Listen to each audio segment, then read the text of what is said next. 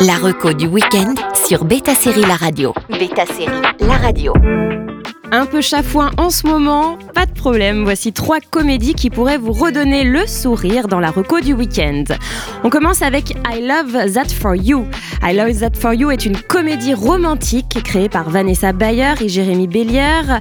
La série suit une femme nommée Joanna Gold, campée par Bayer, qui rêve de devenir présentatrice de téléachat. Pourquoi? Car dans sa jeunesse, atteinte d'une leucémie, il s'agissait de la seule émission qui lui vendait du rêve, notamment les segments présentés par Jackie. Seulement voilà le hic, alors qu'elle est sur le point de se faire virer après son premier jour de travail, elle sort une carte joker et annonce qu'elle est atteinte d'un cancer. Branle-bas de combat, tout le monde éprouve de la sympathie évidemment pour elle, y compris les téléspectateurs, les audiences cartonnent. Il n'est donc plus question de la licencier, mais tout son monde va reposer sur ce mensonge, puisque si elle était malade enfant, ce n'est plus le cas aujourd'hui. Alors comment va-t-elle se débrouiller pour sortir de la situation?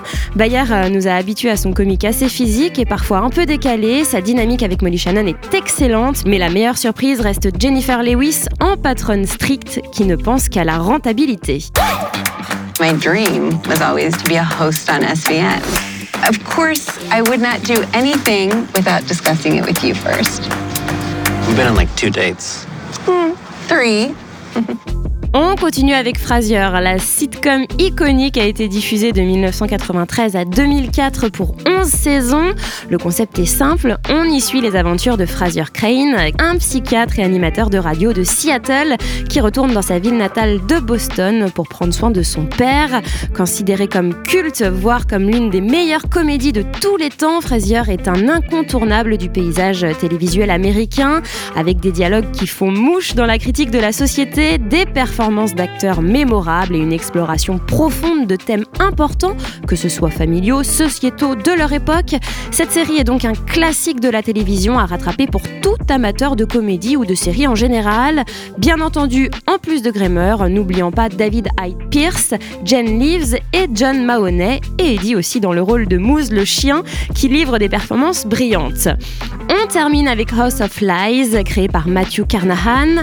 House of Lies a connu 5 saisons sur Showtime. Le groupe de consultants en management est mené par Don Cheadle, qui a remporté un Golden Globe pour ce rôle, assisté de Kristen Bell, Ben Schwartz ou encore Joss Lawson. Vous pouvez déjà imaginer un ton bien acerbe et un humour assez incisif de la part de ces acteurs qui s'y connaissent en comédie. Marty Kahn emploie des techniques peu orthodoxes pour aider ses clients à réussir dans leur carrière ou leurs objectifs financiers. De là, rien ne pourra les arrêter pour parvenir à leur fin. La frontière entre vie professionnelle et vie personnelle est quasi inexistante et ses collègues vont partager beaucoup trop de choses ensemble. Si House of Lies sur le papier semble être une satire de ces cabinets de conseil et des grandes entreprises qui les emploient, les personnages sont écrits de telle manière qu'on ne peut pas s'empêcher de s'y attacher. La famille de Marty notamment est un point d'ancrage pour sortir de la critique facile du capitalisme et approfondir le côté humain de la série. I just had a client lunch, closed a $4 million piece of business. You're welcome. Well, unless the client was your penis, I'm gonna challenge that. Oh my god. Direction Paramount Plus pour ces trois comédies. Bonne journée à tous sur Beta Série La Radio. La reco du week-end sur Beta Série La Radio.